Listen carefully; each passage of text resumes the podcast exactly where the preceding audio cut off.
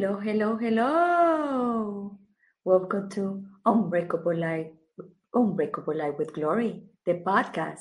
This is Gloria Goldberg, the founder of this podcast, where we talk about depression, anxiety, PTSD in natural way, in a holistic way to always make you feel better. So, how everybody? How are you, everybody? Here again. This morning I came in Espanol, and now is, is the time and the turn from English. And we're gonna have a, a very special guest, and I'm gonna in, I mean I'm gonna bring him in quickly because with him we can have a we're gonna have a long conversation and we're gonna go very deep deep deep deep deep deep deep. Like maybe like maybe you sometimes will not understand even what he's saying and if you are a little bit more open probably you will understand but we're gonna go deep. And the topic today is becoming doubtless and I said, becoming doubtless, that means you don't think about anything. You just let the fear goes and live your life as it comes. And that's what exactly I, I talked this morning when and when I was telling you the story of, about my kidnap. I did that when I was kidnapped. I was in the beginning fear with a lot of fear, and then you became fearless because you have nothing left. You have nothing left. You just have to go with the flow, have to be in the present and do what you have to do to be able to survive. But with him today, we're going to go deeper than that. And I'm going to ask him how we can become doubtless. And I will say, if you become doubtless, you will take a lot of weight from you because a lot of weight that we have in our head is about thinking too much about anything about the past, about the future, what's going to happen tomorrow, what's going to happen later, and this and this and that. And when you live with a life with doubtless, you have more space to enjoy more life, more space to see other stuff that you, you probably didn't see because you were so heavy in your in your in your doubts and, and having a lot of thinking and you was not able to like read and say, oh, I feel oh, I feel relaxed, I feel happier, I feel light because I'm doubtless. So let's introduce him. His name is Julian Posing. He's a psychotherapist. He um, he de- dedicate his life of spirituality, but he also when he treat his patients, he treat in a spiritual way because he got like tired or he saw the approach of psychotherapy it was much better for him to do it in a spiritual way. So let's let's welcome him to unbreakable life with glory the podcast julian posey. Hi julian. how are you? you gloria. I'm great. I'm enjoying myself. Eh, thank, thank you so much. Julian tell everybody where's your location and what time is now all right, now uh, I'm I'm still living in Germany. I was I was born as a German.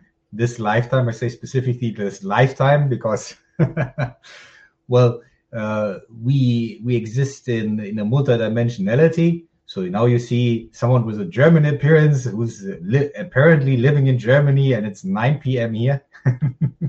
9 p.m. Well, I'm in Florida right now, and it's 3:05 p.m. in the other side of the continent.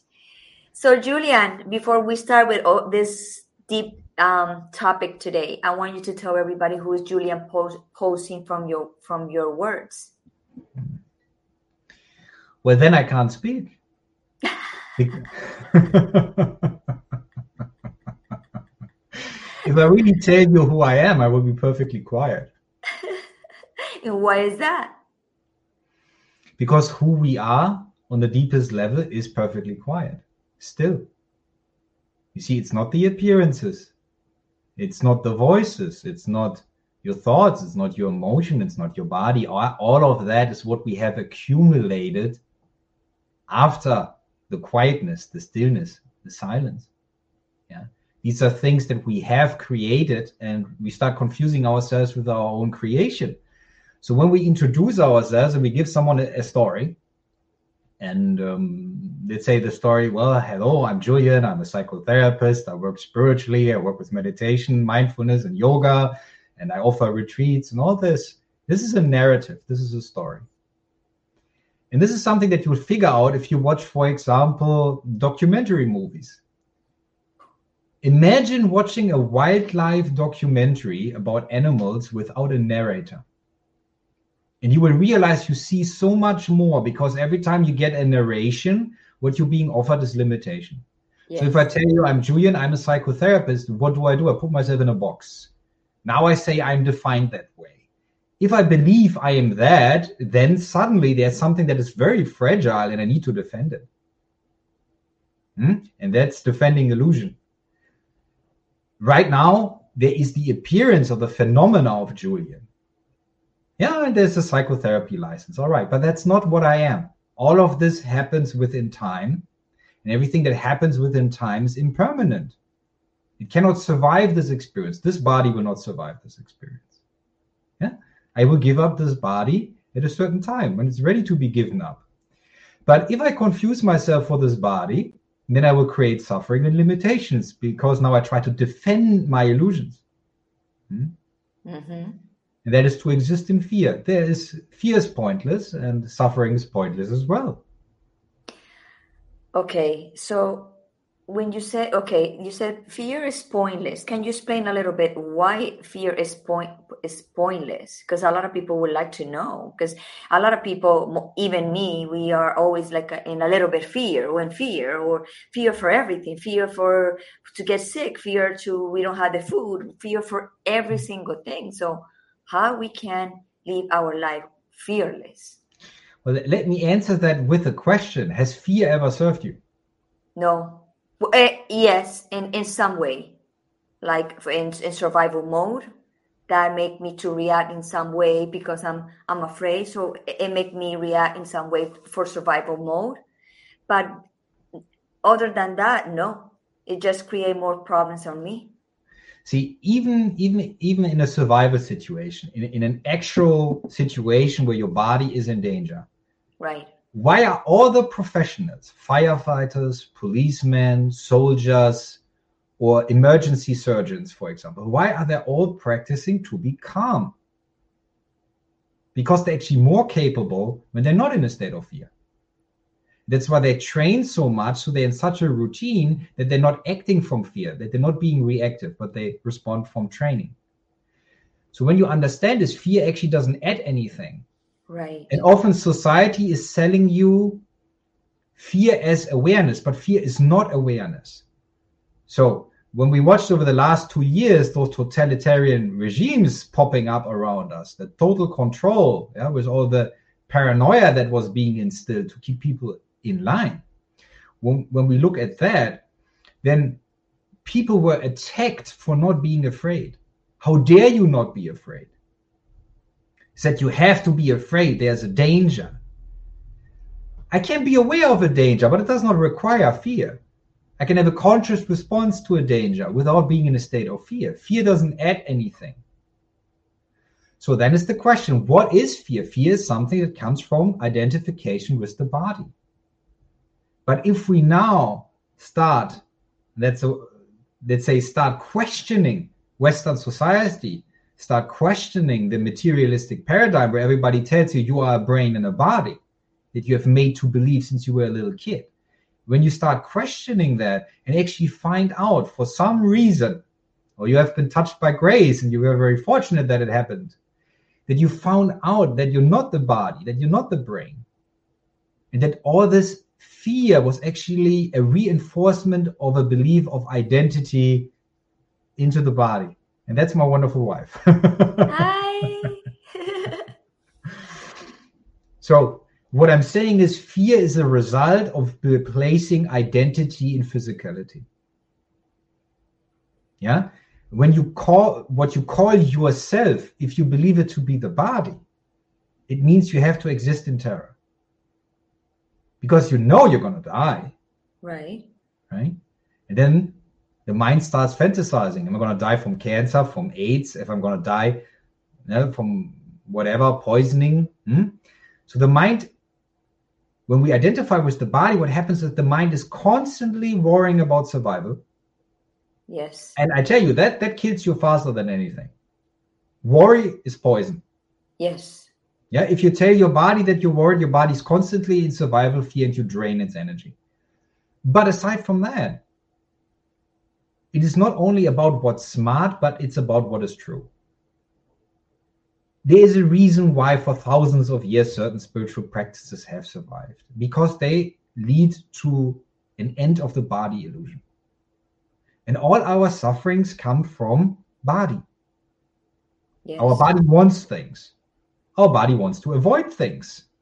So you're constantly in being attracted or avoidance. And this is what Buddha called duality. There is pleasure. Oh, you want the pleasure. Well, if you're not getting the pleasure, suddenly you're anxious because you're not getting the pleasure. If you have the pleasure, you're afraid of, li- of losing the pleasure. And you can replace pleasure with anything. You can replace it with the idea of comfort or safety. Have not those black magicians in the towers have told you stay safe? They know exactly who they're talking to, to those people who believe that they're bodies, because they will be obedient because they want to stay sane. So in life, we have a choice, and this choice is simple. And minds don't like to hear that. Minds like to intellectualize it, to make it academic, because the more complicated you make it, the more space you have for excuses and escaping yourself. This the choice is simple. The choice is choose your divine origin or choose matter. It is very simple. Right. And every moment we make that choice, we either choose to love, that means we act from our divine nature, because love is not powerless. Love is not limited. Love is not tiny. Love is not guilty. Love is not full of doubt. Love is not sinful. When you're in a state of love, you will not act from selfishness. That means you don't act from identity. But when you act from fear, the main concern is self centeredness. Fear and self centeredness are one and the same thing. The more self centered the being is, the more fear they experience. So that's our choice. We act from self centeredness or love. And we make this decision every day, every moment of our life. And at some point, we realize there's only one moment. There's not a chain of moments, there's just now. Just now. And in the now, you either choose your divine nature or you reject it. If you reject it, you're going to escape into the intellect and into the body and say, I'm separate from God. And because I'm separate from God, I need to be selfish. Because I'm vulnerable, I will not survive, and I'm a body. And this is why I can take advantage of people. Or this is why I can choose slavery, for example. How many millions of people have done this over the last two years? They have chosen slavery because they have chosen the limitation instead of acting from the divinity. So, why do we create doubt and guilt? Doubt and guilt is a way of avoiding the divine. Right. We place it there as a barrier. And this is something that many spiritual practitioners actually struggle with, even high level practitioners, before they break through into a higher level of understanding. What often happens is that they can't step through the last door because they still think they need to work harder, they need to save more people, hear more people, do this. They're using guilt to weigh their energy down because they don't want to be free. They actually still have desires. Yeah, narcissistic desires. I need to be a savior. Yeah, because I want to be a savior, I need to save people. So I don't allow myself to reach an energy threshold where I'm really free, completely free, not relatively free, not partial freedom. Yeah, not just a little bit financial freedom or a little bit of peace of mind. No, freedom is either absolute or it's not freedom. Right. If you go for something less than absolute, you're going for an illusion.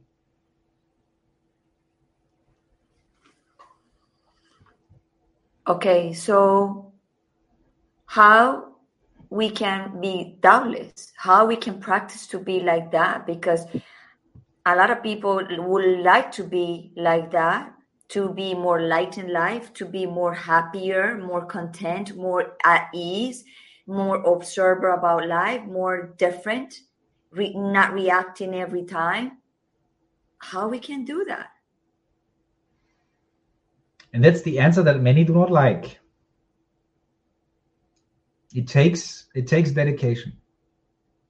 Yes. Yeah, it takes great dedication, great discipline to unlearn all the illusions that we have accumulated in this world because everything that exists in us that we perceive as let's say a low frequency experience yeah first of all all emotions that are labeled negative so to speak are representing fear so guilt shame anger jealousy all these emotions are actually an aspect of fear yeah that's that is what's under underneath it actually these are just But- variants of expression But those emotions, we all have it, and we and and, and, and the body's gonna express it anyway. The point is not to have fear of them, right? Well, when you say we all have it, this is an understanding that you have right now. In your own practice, you have reached a point where you understand, oh, I don't have to react to that. Because by not reacting to it, I stop giving in energy. So I stop reinforcing the illusion. So I actually detach myself from it, and slowly the illusions seem to be less severe Yes. and generate less emotional baggage or strain, so to speak. But at some point, there is the still point where there is no such fluctuation whatsoever. There is no emotion. And this is what uh, what people find scary because they believe to be real is to be emotional. Right. Yes. But And I, I also I yeah. also thought about that too. Yes. So so people then say, and I hear this from many spiritual practitioners, even if they have years of experience, they believe they have to suffer with people who are suffering, otherwise they're not compassionate. No. And it's nonsense. It's a guilt trip. Yes. Yeah. Where we lower our own energy because we actually want to punish ourselves on some level. No. And there is a fear sometimes that many people have. Well, if I'm joyful in situations that people perceive as disastrous, then I will be attacked. Right. Right? Yes. And that's the collective consciousness. Now, if I obey to that, then I make myself a slave. And this Mhm. is exactly what happens.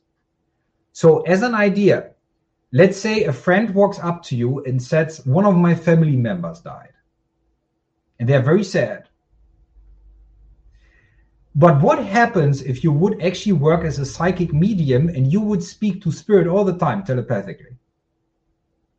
You would not feel that sadness because you know nothing was lost. Right. But if you now feed the illusion of your friend to avoid his attack, what are you doing? You're denying who you are. And this is the corruption. When we sell our soul because we're afraid to be attacked. So we then reinforce the illusions of others, which is the opposite of compassion, by the way. If I reinforce someone's grief, how can he escape it? I recently uh, took a walk on the graveyard and there, there was a woman who was grieving. She lost her husband. And I was sitting on a bench meditating and I asked her to sit with me. And we had a spiritual conversation, maybe for half an hour. And she told me her whole life she was busy nine to five, constantly working, making money. And then she suddenly realized now my husband's gone and I have no distraction for myself. I can't take the silence. And I told you in that conversation, you have been avoiding God your whole life Because God is in the silence. And now your husband, by leaving you, gives you an opportunity to reconnect with the divine because before you could distract yourself from that through comfort. Wow, you make me think something that is is my in my personal life right now. I couldn't be. I, I I need my time alone in silence to be closer to God, to be able to to do the job that I'm doing. Because before I was distracted with a lot of problems that I have in in in my in my relationship. Well, that's the thing. But what are distractions really? Distractions are desire that desires that you buy into because deep down there is a belief there is a belief not to be worthy of peace, not to be worthy of the divine. Yes.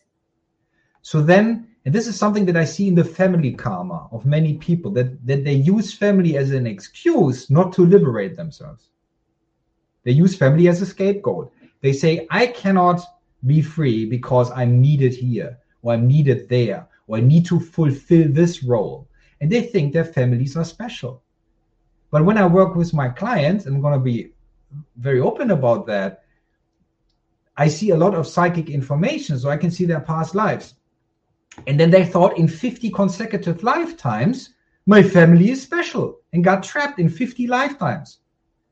And then they think when they, for example, get an opportunity to enter a path of spiritual liberation, then they think, oh, only this time I'm going to choose my family. Only this time. Next lifetime, I can work on my liberation. So the ego always delays. All, the ego finds always worldly excuses and says, My identity is somewhere placed in the world and I have a certain role to fulfill, but it's actually it's an avoidance of the divine. Because if we truly would be looking for service, and this is the example I often give, uh, if someone is a skilled heart surgeon, why should they work as a nurse?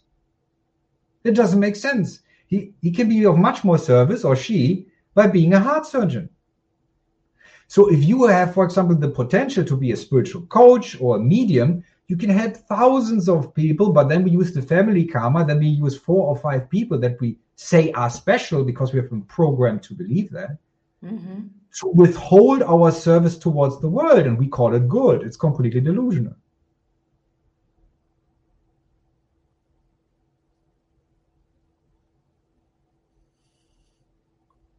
Yeah, because yes, you you born in a family that you suppose choose to be born in that family, but you you being in that family to learn to be in that family, to learn everything, all the aspects of that family. But doesn't mean you have to stay there forever. If you have to leave to be able to serve or or or be closer to God, if there's a lot of um, noise to be able to be closer to God, sometimes you have to leave the family. That's what that's exactly what I understand what you just said. Yeah. And don't we see this? Um, let's say even the mainstream religions who are very watered down and very distorted from the original practices. Yeah, what you find in the Bible, in writing, is extremely watered down and edited and and much of what actually what Yeshua was teaching, much of it is secretly withheld by the church. Because they didn't want a society of enlightened beings, but they wanted a society of addicts. People that need the church, that believe that they're sinners, so they support the church financially so they can gain power. As a form of black magic, if you will. And nothing to do with, with yes. love or bringing you into enlightenment. But what many people do not know that Yeshua was a yogi yeah, there is a lot of time in, where history cannot track him. And in that time, he went to Tibet, he went to India, and he was sitting with the realized yogis in the mountains. So he went there to be reminded of who he is. But for that, he had to leave his home. Right. Buddha did the same thing. He left his wife, he left his child, he left his father, who was the king, who wanted him to be the king, and said, You better be a king. And of course, they all tried to trap him with guilt. You're not a good son if you leave the father. You're not a good person if you don't want to be the king and take the responsibility. You're not a good husband if you leave your wife. You're a horrible father if you leave your son. But he, but his love was greater he realized by seeing the suffering of the poor people, they are all family. Everyone is family. So Everyone, yes. Special relationship is over. When special relationship is over, then you can be of service. And what is Western society teaching you? Western society shows you in all the movies, romantic relationship is liberation. You find your partner, your partner is going to save you from all your suffering. That's a con. Yes. It doesn't That's, work. No. So everybody is asked to be of service. All of you had some sort of divine intervention. Maybe you have not been conscious of it, for example. Everybody gets invitation on a daily basis, but if they're not mindful, if they're not meditative, they might miss those invitations. But everybody has invitations. Yeah? Everybody might have bumped into someone on a crossroad uh, who had a word of wisdom that they needed to hear, but then they ignored it along the way. Why? Because it meant to leave the comfort zone. So they're overemphasizing biological survival, yeah, and ignore truth for biological survival. And everything that is based on biological survival will lead to selfishness. Oh, I want to reproduce. Oh, I, I want to secure a food source. Yeah. But now I might have to take advantage of people or manipulate people. That is the belief. But in truth, if you come into your divinity, you will have other abilities of attracting things into your life. Yes. Yeah. That brings about solutions that doesn't require manipulation or fear. So what people do is this. They are attached to desires. Now, and if I'm if I speak to my teachers in spirit, if I do it telepathically, they will say, fear slash desire because fear and desire is the same thing why is the same thing can you because desires that? are born out of fear so as an example yes if someone has a childhood trauma where they're being bullied now they believe they have no value all right because they received this programming like you have no value hmm? so later in life they develop a narcissism now they need to be extra successful, extra attractive, extra this, and they have tremendous desire for that. Hmm. But getting this success is not going to re- relieve you from the suffering because now you have to keep the success, and your whole life will be full of anxiety because you need to keep it in control. Control is based on fear. But what would lead to liberation is to undo the belief that you have no value. Once you have undone the belief, suddenly you look at yourself like, why was I climbing climbing mountains? To impress people. Yes. Why did I have plastic surgery to be more attractive? Why did I do all these things to myself? Because once you understand that you have intrinsic value based on your divine origin, you wouldn't want to impress. You wouldn't want to do this to yourself. So if I have to impress someone and I have a belief that I'm not impressive. Exactly, of course. So what I'm saying is that out of our fears, desire is born. Imagine someone who has who had a lot of rejection from, from the opposite gender. And suddenly they're on a trip to become a pickup artist and they start studying this and so on. So, and suddenly this person gets a lot of success with the opposite gender. But then might meet a partner that could advance him or her spiritually. But now you have to give up all the other experiences. What you gonna do now? So what I'm saying is desire is born out of fear.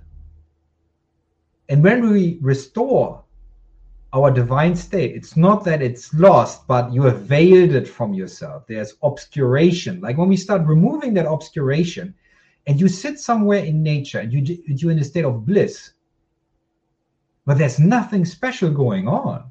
Mm-mm. There's not a great party. You have not been promoted. You have not. You're not having the greatest sex of your life. You're just sitting there in nature. You're watching grass, and suddenly you get into the space of no suffering in that space of no suffering, there's no desire. It does not occur. Desire is something that is born out of trauma. And the more we desire, the more we want to be human and use the human to fulfill our desires. And what then happens? Reincarnation over and over and over again. More suffering. When in truth, in your divine state, you have no needs because you're at perfect peace. So then it's important when we have desires, what fears are behind those desires. This is what is important to figure out. What fearful beliefs do we have? And through the spiritual practice, we undo them. And through undoing them, they will be re- replaced by truth. Now, someone who is not doubt, who has no doubt, is either a, is either a psychopath or an enlightened being. But there's a very proper distinction here. Someone who has no doubt and is a psychopath lives in the mind. Mm. He lives in a hundred percent self-denial. He's just in the illusion that he has no doubt. He has tremendous doubt. But he is denying that fact to himself. Now, someone who is spiritually awakened has transcended the mind and he receives information, or she, again, gender doesn't matter here, by the way. So once we start receiving information from divine sources directly, without a middle person, without a priest, a mullah, a guru in between, when you start receiving those informations directly, you will suddenly realize I don't need to reflect. I don't need to calculate. I don't need to analyze because if I go into meditation and I still my mind and I go into the direct divine connection, answers come instantaneously with grace and no struggle. So suddenly the mind is being replaced by a universal mind where when you set the intention in meditation, the proper information arises from within what you could call yeah, the universal mind, the God mind, whatever you want to call it. But then you get those answers from a higher place, and you will find out in life, oh, I'm getting those answers, and those answers are always precise. Yes. Suddenly, the need to use the mind starts reducing. And when there is little mind activity, you will realize also that there is no fear. Right. Fear is based on thought. Mm-hmm. But what happens if I have a particular question? Let's say I experience a conflict in life. Now I sit down in meditation and I have a vision. And this vision explains me exactly what happened in a past life 400 years ago, why I started having that belief. And it makes perfect sense. Suddenly the fear drops completely and the suffering drops completely with regards to that particular aspect of experience. But when you understand this, that you can do it with an aspect, that means you can do it with everything when you free yourself of an aspect of a, of a fearful belief, let's say a fearful belief is an aspect of, of an illusion. So if you can free yourself of that, that means if I can be free of one illusion, I can be free of all illusions. So why would I settle for relative freedom and say, well, I keep 50% of illusion and I allow the divine to a certain degree in my life? But if the divine says, well, we have here the story that helps to free you from your sex trauma, but then you have to give up your fetishism. Hmm. Then gets interesting, doesn't it? Yeah, of course. What do we choose? Eh? so when we choose desire, there will always be suffering. Yes. So so so when you decide like for I'm, I'm gonna go back to a little bit to something that you said before. Like for example a trauma a trauma like my trauma like the what happens to me the kidnap that after that i became more auto kidnap because i was in fear all the time. So right there i was always with that with thoughts thoughts and i was even more imprisoned in myself that more than i was kidnapped until i realized yeah. until i realized that I don't need that anymore because I was suffering. I really had a huge baggage on me. So for me to get to the point to just release that, it's like I need to get out of the fear. And it took me a long time to remove that from the body. Why? Why some people we have such a long time to remove fear from our from our body, from our lives after a trauma? Mm. This has to do with your own individual evolution as a soul. So, to give you a loving response, a compassionate response, it is to be un, it is to understand that ultimately there are no limitations. Limitations that you experience are a phenomenon of time, right? So we can say within time, someone has mastered a certain instrument, for example. Don't we see when children get born and, they in the, and they are in the kindergarten and they have different talents and some are more skilled at painting than others? Yeah, why? Right. right. Because it's not the first time that they're doing this. In their past lives, some of them were already painting. So, what actually happens is that you build on your ability to transmute trauma. And someone who has been a realized being in a past life and comes back down to earth for service has already done all those transmutations. So when that being is going through it again, freeing oneself of identity and of body and of mind, it happens much faster. Because there's an intrinsic knowing of how it works. So when it takes you a certain time, see, if you have no belief that you're not valuable, then it's not an issue that it takes you a certain time. You can value yourself in the time that it takes. That's all right. There's the there's the process here. Mm-hmm. But you pose a good question, and the question is, why do some beings transmute certain things much quicker? Okay, yeah. again, past lives, yeah, past life ability. If someone has been a yogi in their past life or a Buddhist monk and they had certain practice or a shaman or whatever, and they get reborn and they're confronted with something very, very similar, they will initiate themselves again into that understanding. But they made some lifetime before the choice to begin transmuting that. So that means everything that you do right now, once you leave your body and you take on another body, it will get easier why will it get easier? Because you already know. You can then, and when you then get in touch again with spiritual practice, you will start downloading your previous understanding, and it will help you in transmuting the energies. But now, what is also important is that at the time when you try to transmute that, you still had a lot of impressions based on the fact that you believe to be the body. Mm-hmm. So if you believe to be the, to be the body, it's very difficult to convince you of the fact that on a higher level you're not endangered because you're perceiving the body mostly. You might have some glimpses at spiritual truth. You might have some moments of peace and stillness. So I'm got to be careful what I say here right now. Careful not in terms of uh, withholding information, but I do understand that many things are very difficult for to believe for people. And right. again, belief is a placeholder.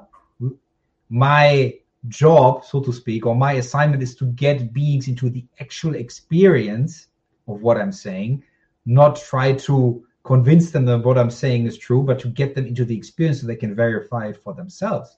Right. But when we have several years of spiritual practice, at some point, abilities develop.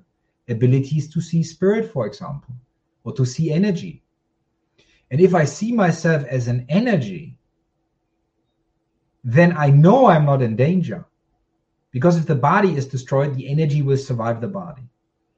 But if I have not experienced that directly, that it happened to me, that there was no place for doubt, yeah, no place for analysis or questioning, that it was so total in experience that it doesn't require faith because it was so self evident.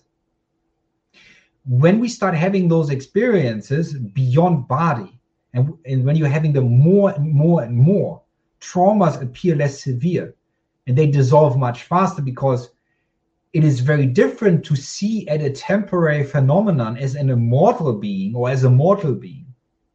If you look at it as a mortal being, you still believe I was in danger. But if you could experience yourself beyond the body, you will know that you were never in actual danger as who you are. The illusion of who you are was in danger. Yeah, the idea of Gloria, yeah, the person might have been in danger subjectively. And when you are identified with this, yes, you experience suffering. Yeah. But the path of the yogi is to disident- identify from all phenomena completely from mind, from emotion, yeah, from body, from instinct, to undo all those limitations. And without identification, how can there be suffering? It takes an I to suffer. And this is why I often do not speak of past much or tell people a story of who I think I am. Because I will get in, into the habit of creating stories about myself. Yes. Okay, so for people who who is suffering depression, and some people they suffer depression from very young age, it's because those people are here to go into that journey of that suffering, or or what exactly is going on in the spirit in the spiritual realm. What's going on with the people we suffer from depression? All right. So first of all, it's important to understand what is suffering. Yeah, suffering is self-rejection. Mm. Yeah, not of the person, but of who you truly are. Yes. And suffering happens when we reject a challenge. Because this planet here, this experience that you're having, is there to challenge you. And isn't that interesting that everybody Yes. wants to go for comfort? Yes. Okay, let's be careful. Not everybody. There, there are a lot of brave beings on this planet who are definitely not going for comfort. But let's say a majority of beings is going for comfort. In order to go for comfort, I have to be in denial of the challenge. But what happens if my divine self, which was actually seeking the challenge, and wanted to use the challenge as a catalyst to generate wisdom? And now I'm denying the challenge. Guess what? In that moment when I'm denying the challenge, I am denying the intention of soul, the soul assignment, I'm refusing it. And now the soul, let's say I push it out, out of the body. I reduce the soul's presence, the soul's energy in the body, because let's say, imagine someone who is married and they have two children. Then they go on a trip to India, they go into a temple, and suddenly there's someone walking up to them, let's say uh, a local sage, and a local sage says, Well, you're so and so. I know who you are. You've been here before. Suddenly, that being is having a vision. Oh, in a past life, I used to teach here. How do you go back to your wife and kids? So then the guilt comes. Oh, if I follow the, the calling, I have to give up my nine to five. What am I what, what am I going to do with my wife and kids? So if then there is a denial of the soul intention to become spiritual, for example, or to be of service, if we deny that intention in that moment because of some sort of selfish desire, I want to be accepted by my wife. And then the ego says, I don't want to challenge her. No, it's the other way around. It's like not wanting to be challenged. Right. So then there is an avoidance of uncomfortable emotions. And that is self denial. In that moment, the ego says, I don't want to face those challenges. I rather go back to my nine to five and suddenly I'm depressed. Because I've denied my divine self, I've rejected my soul. And now mental illness happens. Ooh. Hmm. That was very deep. Many will not accept that, and there will many who will get offended by that. I recently told a friend who I love very much, I said, traumas are not holy. And if you try to protect traumas, you believe in the unholy. Because in order to be a traumatized being, you need to be limited. so, for example, do you do you want to go deeper? It's up to you. I'm, I'm making you an offer. All right. The way you introduce yourself, we speak about PTSD. We speak about depression. What happens if there's no depression, PTSD left? Does Gloria still exist? What do you do without it? Suddenly it becomes currency. Suddenly it becomes identity. hmm What are you going to do without it? This is exactly what the ego fears. If I'm free of suffering, are people even interested in me? Do I have something to offer? So what you mean is like uh, I'm fo- I'm casing myself in those three subjects instead of be open to to something more else instead of just talking about these three subjects like when I when I present myself. Well, obviously, you are much deeper than that. And you also know it. And so I'm only teasing you a little bit because I know you're much deeper than that. It is the way that we communicate for the convenience of using language. Right. Because certain things are so far beyond language, they cannot be communicated in language. Yeah. Okay? You know you're much deeper than that. But you need to be very careful that it doesn't become who you think you are. Because what happens if you get an invitation to go deeper? So that identity is temporary. But if you try to make it impermanent, if you try to make that identity immortal, suddenly you have to exist in terror. Don't you see this with all dictators, with all communist leaders or um, insane kings? They created great statues of themselves, temples, yeah, because they wanted to to even make their ego survive death. That level of insanity, that level, that level of terror, terror that they must have existed in. Yeah, to constantly have to defend the illusion of of grandeur. right. So only a simple man or a simple woman can get in contact with God. Because if you are too full of yourself, if you have too much story of who you are, you, if you have a gigantic biography, hey, I have even a biography on my website. But I know that this is how I communicate to people who are very far removed from what I actually do. So they have a basic understanding in ways that it relates to them. But I do not invest in that from my own inner knowing. I know this is an appearance, like a suit is an appearance or a haircut is an appearance. People speak about race, people speak, speak about gender. But guess what? They're not even people on the deepest level of who they are. It's the people illusion, it's the person illusion. And often those who work with trauma, they get caught up in the idea of personhood, that they are people who are having trauma. But if they are people, it means they are bodies, they have a limited psychology, they have a limited existence, and that means they can't overcome everything, but they can. But not as people, as spirit, they can. So then, we need to be careful how we introduce ourselves. Because your mind will always look for identity, even if you have spiritual experience. Let's say you sit in meditation, you see one of your past lives as a holographic memory, and you walk through it, and you see everything in great detail. Can you come back after that experience, wake up in the morning, make yourself breakfast? Without creating identity from it? now I'm so and so. Now you have more memory to suffer. Now you have not only present life memory to suffer or past life memory to suffer. So every time we create identity, we create a limitation. And then we start resisting the divine. Because the limitation is what? Comfort. But you cannot be comfortable and divine at the same time the divinity has no need for comfort. It's the ego that has need for comfort. It's the person illusion that has need for comfort.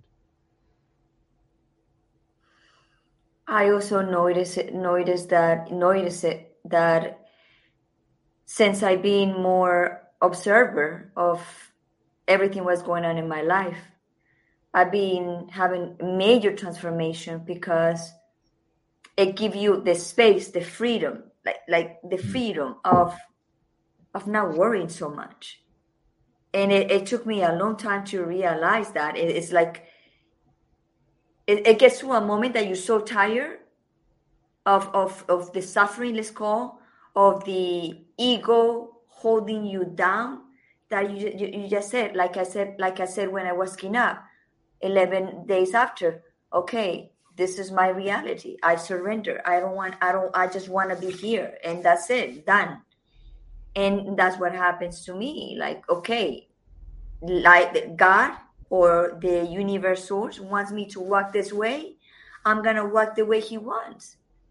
And since i did that and since i say that i feel much lighter. And things are coming my way without any resistance. Things are eh, people i met people that what i never had the intention to meet. And it's like everything is for me but because I just surrendered to to God and surrendered to everything. And I said, whatever comes, whatever comes, and I will respond the way you want me to respond. And I feel more free, more free in myself to do that. And that means that you made great use of the catalyst that was provided for you, yeah, of the challenge that was provided for you. But at some point, and you will find this out in your own process, oh, now it's time to surrender the story. I'm the one who was kidnapped. Right. Because now it has become currency. Now it has become identity. Yeah. So at some point to free you to, to free yourself even from that. So the the great uh, saint from China, Lao Tzu, used to say, "Work is done, work is forgotten." So when you make use of the catalyst, drop it. Don't create identity because now you have a new illusion to defend. I'm the one who experienced this. Freedom means identitylessness. So the difficulty here is the discernment, of course, because if we speak about doubtlessness, well, there are fanatics who believe that they're doubtless, you know, re- religious fanatics, people overcome by some sort of ego hallucination of what they believe religion is or what they believe what God is. I mean, they try to impose that on others. Yes. This is not this is not doubtlessness. This is the highest effort in self-denial possible. And this is in clinical terms, it would be the highest level of, of, of, of a pathological narcissism that is possible. Mm. But doubtlessness is something arises from knowing, not from belief. It doesn't require faith. You can have trust in the process, yes, but it doesn't require blind faith because truth will be self evident, but we need to let go of our illusion of who we are first in order to get in touch with truth. And then, of course, the difficulty is because of years of programming that we have received in a very sick and controlled society. Yes.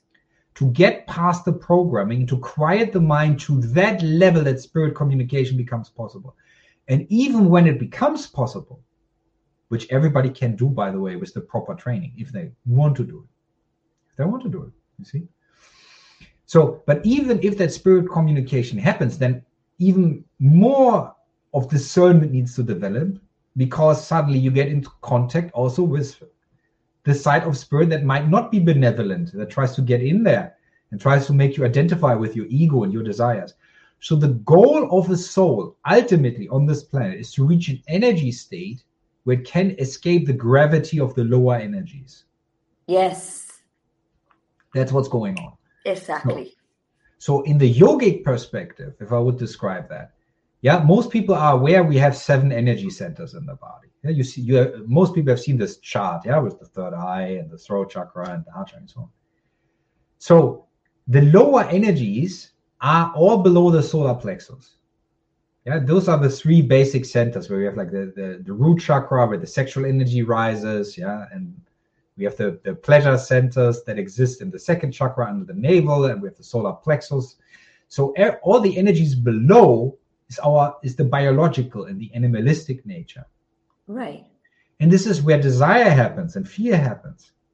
Yes. Now a yogi at some point through certain practices that I won't give in detail because this is for people who are initiated and can handle it, is to raise the energy from the lower into the higher, to withdraw the energy from the lower frequency band.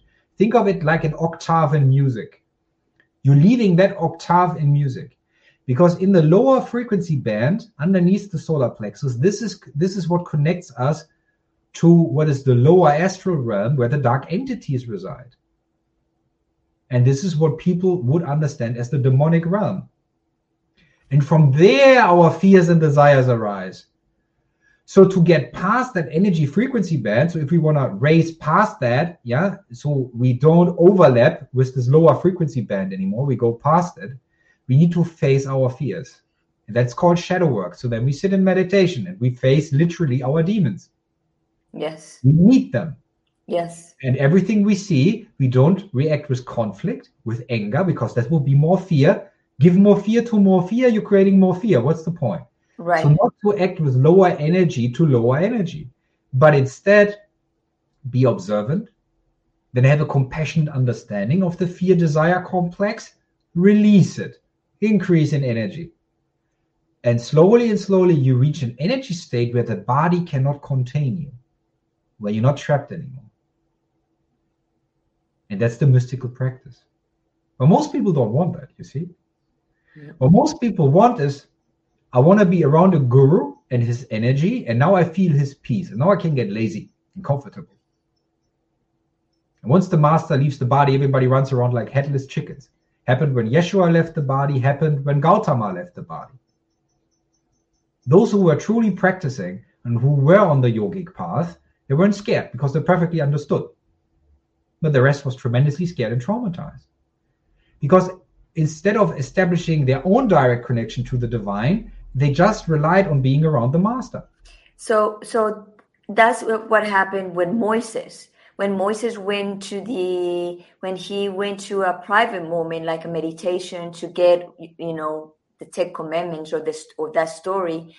When he came back, people were so crazy, and it's because they was not crazy. They was afraid because they they thought he left them, so there wasn't fear. So they they become like all this situation you know they did everything what they did what they said in in the bible the story in the bible and when he came he was a, very angry to find all that stuff. But again it's because they was laying on his waiting for his energy waiting for what he's gonna do waiting for what he was gonna say. So when he left everybody panicked and started doing all that kind of crazy stuff that what they said in the story of the bible. Well, the thing is that this is the tendency of immature consciousness is to delegate sovereignty outside of oneself. This is what you've seen the last two years. yes People believing a highly corrupt elite, and the outcome will be devastating. There will be a tremendous reduction in population very, very soon because many will die from the vaccines. Yeah, in a yeah, that's the outcome because they're delegating responsibility to those who pretend that they're serving them, but they're actually not. They're self-serving. So the need to delegate means we're seeking comfort, and that means we can be misled and manipulated. Hmm. So those who seek comfort, what is their issue?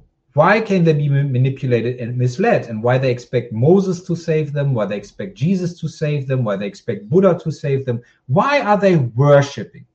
Well, worshiping is self-denial. You worship to create distance. You worship the Christ so you don't become the Christ. Yeah. But there is a reason for this because they are afraid of their demons. They are afraid when they go into the silence, when they meet God in the silence, in meditation, for example, that then their demons will arise, their shadows will come up. And of course they will. So they do not want to face them. And that's when they delegate. And that is corruption.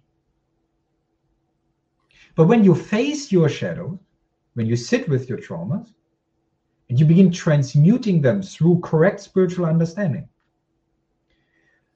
what happens is that you begin liberating yourself from the limitation. You become Buddha, you become Christ, you become Krishna.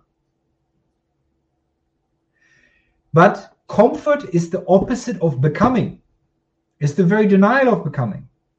Comfort says, I don't want to move. I want to turn on my TV, get my snacks, and avoid all challenge. Hmm. In such a state, dependency develops. Dependency is a result of not facing one's own shadows. Because now my shadows make me uncomfortable. They come out as mental illness, as psychosis, as personality disorder, as depression, as desire, as anxiety.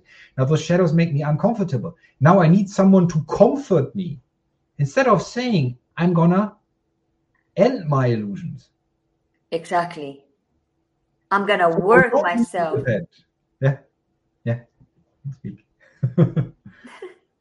Like yeah, like you said, like work myself. I'm gonna I'm gonna find out what is all this about me. And not like going into the comfort zone.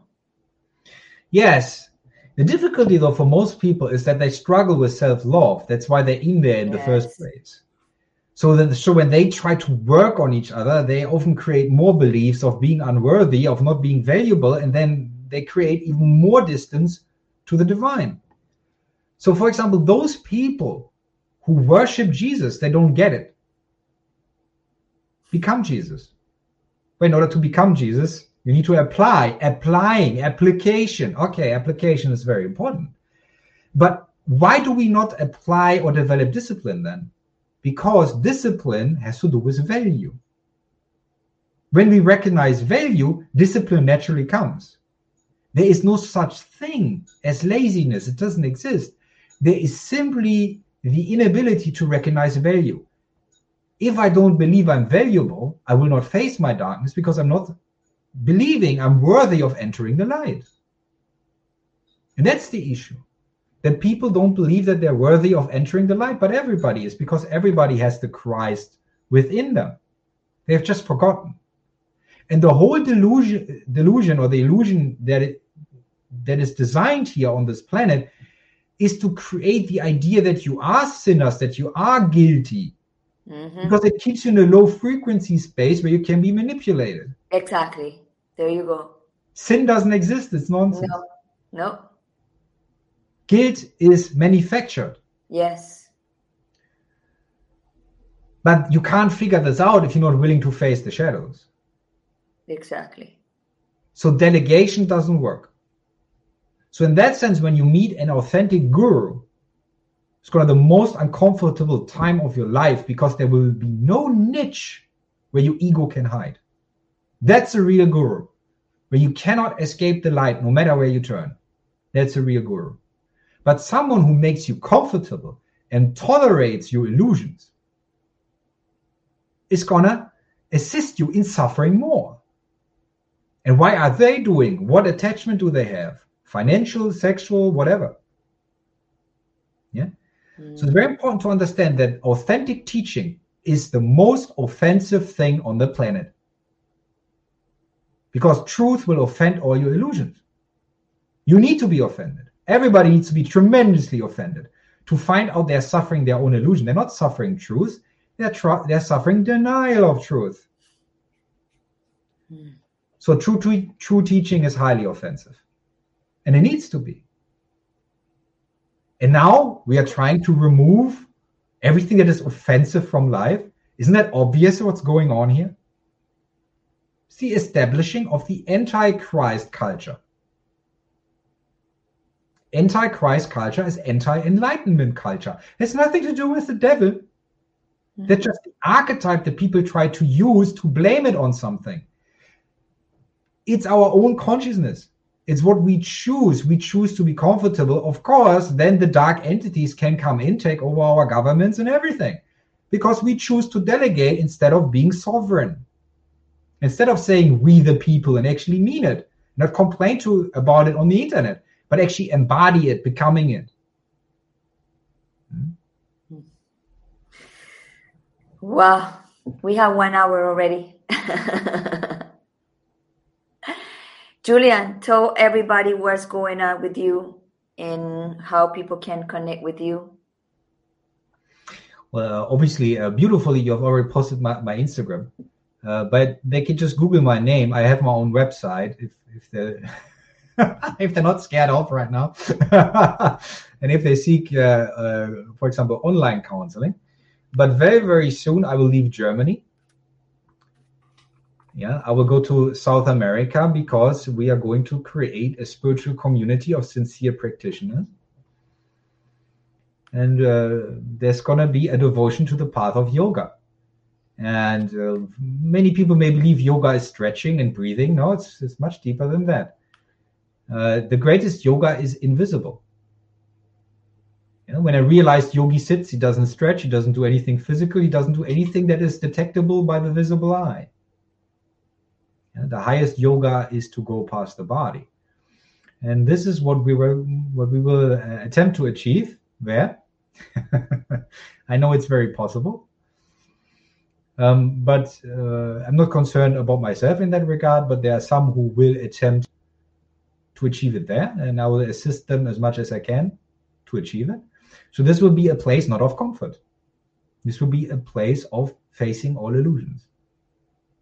Hmm. So it might not be attractive to the general public, which is very good. At some point, we might open up for public practice, but there will be an internal practice and there will be a public practice.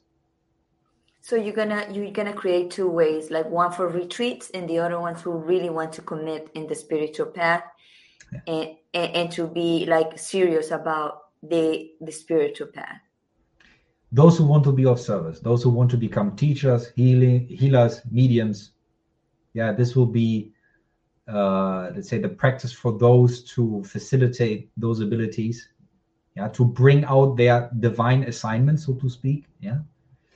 And um, it's for those who want to be of service. Uh, there are many people who are not consciously yet at the place where they understand that service is what liberates you still something someone else needs to liberate them. So there will be public practice and the public practice will be less intense and where it's more to to help a wider audience and then there will be internal practice for those who want to live a spiritual life 24 7 and they will live together they will de- they will develop the abilities. Yes and it's very important to have both because the internal practice is the foundation yeah the inner group practice because um, a temple is not a building a temple is energetic integrity. And once integrity is there, you can open it to the public because it will not be disturbed by the public energies. Yeah. So what I will do basically, what my assignment is, so to be, so to speak, my assignment is to teach the teachers. They can do the public work then in the retreats and so on. Wow. That is awesome. And when is this gonna be? Well, exact timeline is hard to say. We're gonna we're gonna leave for for Peru. This is where it's gonna be. We're gonna leave in July. Mm-hmm. But we still need to build. We need to acquire land and start building, and this might take a few months. So there's uh, and even after we are built, we will retreat into the private workings first to establish that group synergy, that group coherence that we need. And when I feel people are ready, then we then we will hold re- retreats, and people can come yeah, for several weeks or even months if, they want to to live with us and to get in touch with higher energies. Wow, that is awesome. So, and if, what kind of person or people uh, will would will contact you? Like, what kind of help do you do for some people that they need help from you? because I know the sessions with you are not not not a typical session is go more deeper than that. And you I know you challenge a lot, so a lot of people are very comfortable with the challenges. So yes, well, it it depends. Um, there is no such thing as an invalid experience. So what I mean is that we all are evolving where we are right now. So the intensity in which I work, I will say it uh, clearly, uh, I work in an uncompromising way because we are going all the way. We're not going partial way. Yeah, we're not just another yoga retreat or another plant medicine retreat. We're not going, we're not providing a simple service uh, for people to let's say get this service and then escape it as fast as they can what we're doing is in, intense alchemy so this is not for beginners Mm-mm. this is for advanced practitioners because beginners will experience it as harsh right and as not compassionate and as cruel because they're not at the point where they understand that it's actually merciful to remove all the illusions.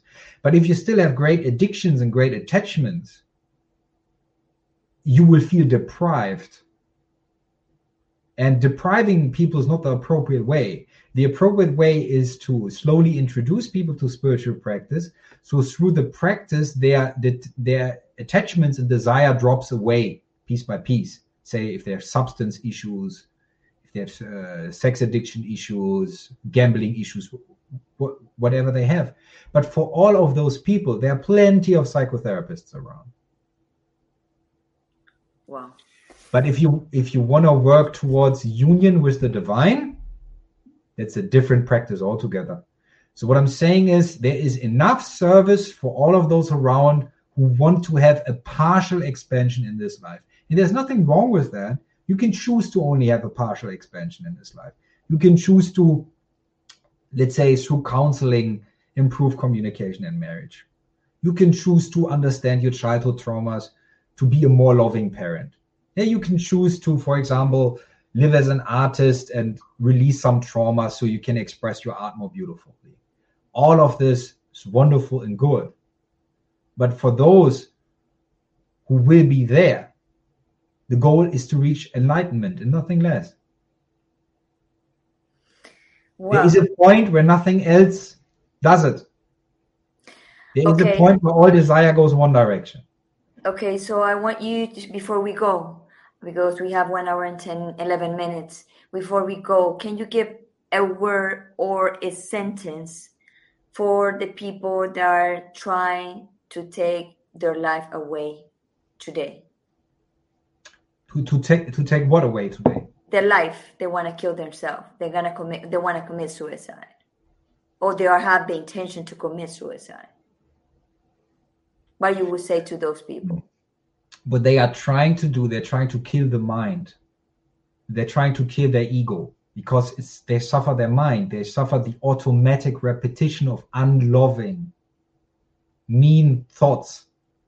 Yeah, they are tortured by mind, and they think they can end mind by shooting it, by hanging themselves. Yes, but it's not going to solve it because in another lifetime you're going to come back and you're going to attract the same situation so it's very important to understand that what you are trying to kill cannot be physically killed, it can only be spiritually killed. What they suffer is their illusions, who they believe they are. And they might believe that they're guilty, they might believe that they have failed, they might believe that they're not worthy of love. But th- all of this is dark energy. That these are the lies. You're all lovable. You are all held by the divine. It is just that you have forgotten because the illusion seems to be so apparent and so in the face and so con- confronting. But you can't kill this illusion with violence. You can only kill it through transmutation, through transformation.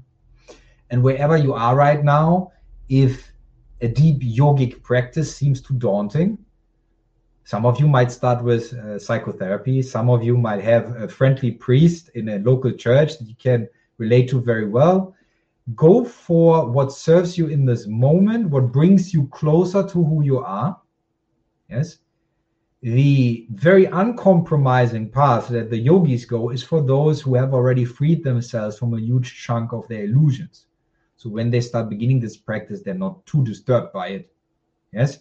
But wherever you are right now, you will all have in the present moment a calling to do something to call your local counselor, to speak to a good friend who has wisdom. You know deep down what to do. But your ego will say, don't go there, don't do it, don't get help, don't get assistance, don't listen to your friend. The dark energy will always try to isolate you in a dark room and attack you. The trick is really to say, okay, I understand I have value. Even I might don't even I might not believe it yet. You have value. So act as if you have value, even if you don't believe it yet. And someone who is value is, let's say, valuable enough to receive assistance. And that can be a psychotherapist, that can be a spiritual coach, that can be your neighbor who has wisdom for you. Yeah. From value comes the discipline for change, and everybody can. Right. Yeah. So it's very important certain practices are not for everyone yet.